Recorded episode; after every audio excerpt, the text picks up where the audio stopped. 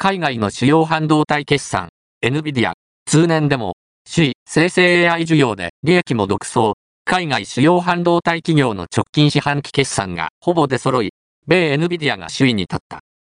同社は、通期決算でも首位になり、ファウンドリー大手の台湾 TSMC や韓国サムスン電子半導体部門、米インテルを抑えた。